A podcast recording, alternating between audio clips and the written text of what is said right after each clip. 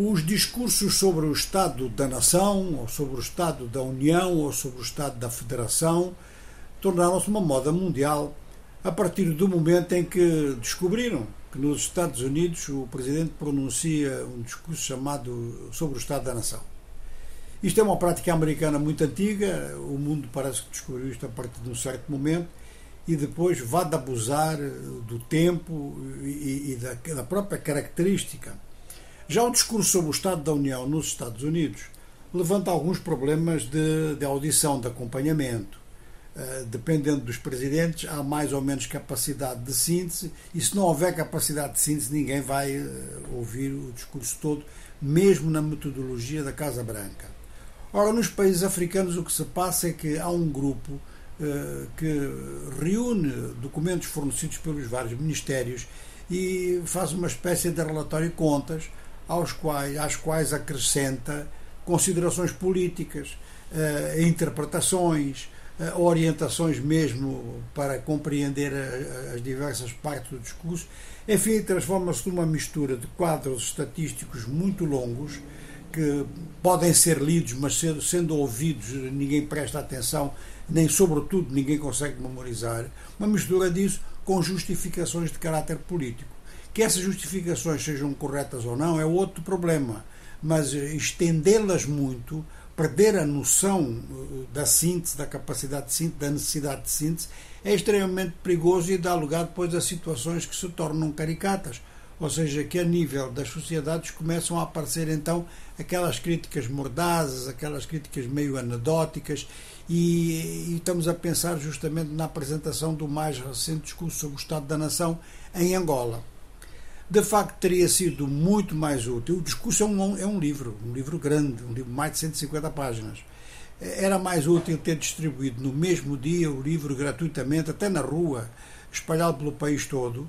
Naturalmente, eh, entregá-lo aos parlamentares e a outras entidades que estão dentro das instituições de Estado e o Presidente fazer um resumo, uma síntese que não passasse dos 30 minutos podendo depois até inaugurar-se um pequeno debate com chefes de bancada apenas, e tudo isto demoraria muito menos tempo e não deixaria pessoas sonolentas, não deixaria pessoas a tentar eh, pensar noutra coisa, a fazer outra coisa, a consultar os telefones, etc, etc.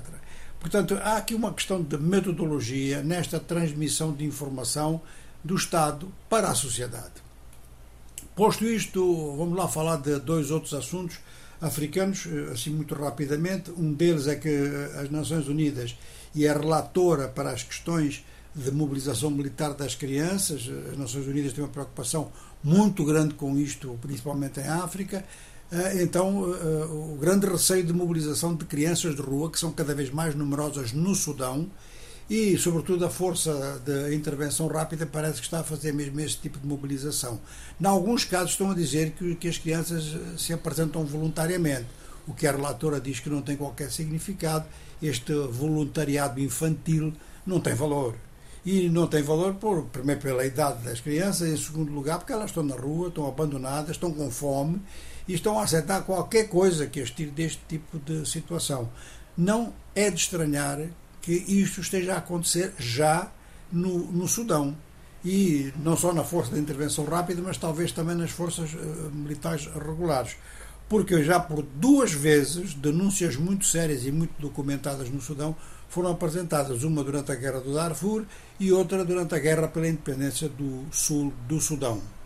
E em Madagascar, as eleições, a primeira volta das eleições foi adiada, Agora vai decorrer no próximo dia 16 de novembro. A campanha eleitoral está em andamento, mas com tanta repressão, tantas restrições, dos 13 candidatos presidenciais, apenas o atual presidente Rajoelina está a fazer campanha. E isto é mais uma forma de desacreditar o processo, muito antes mesmo de chegarmos às assembleias de voto.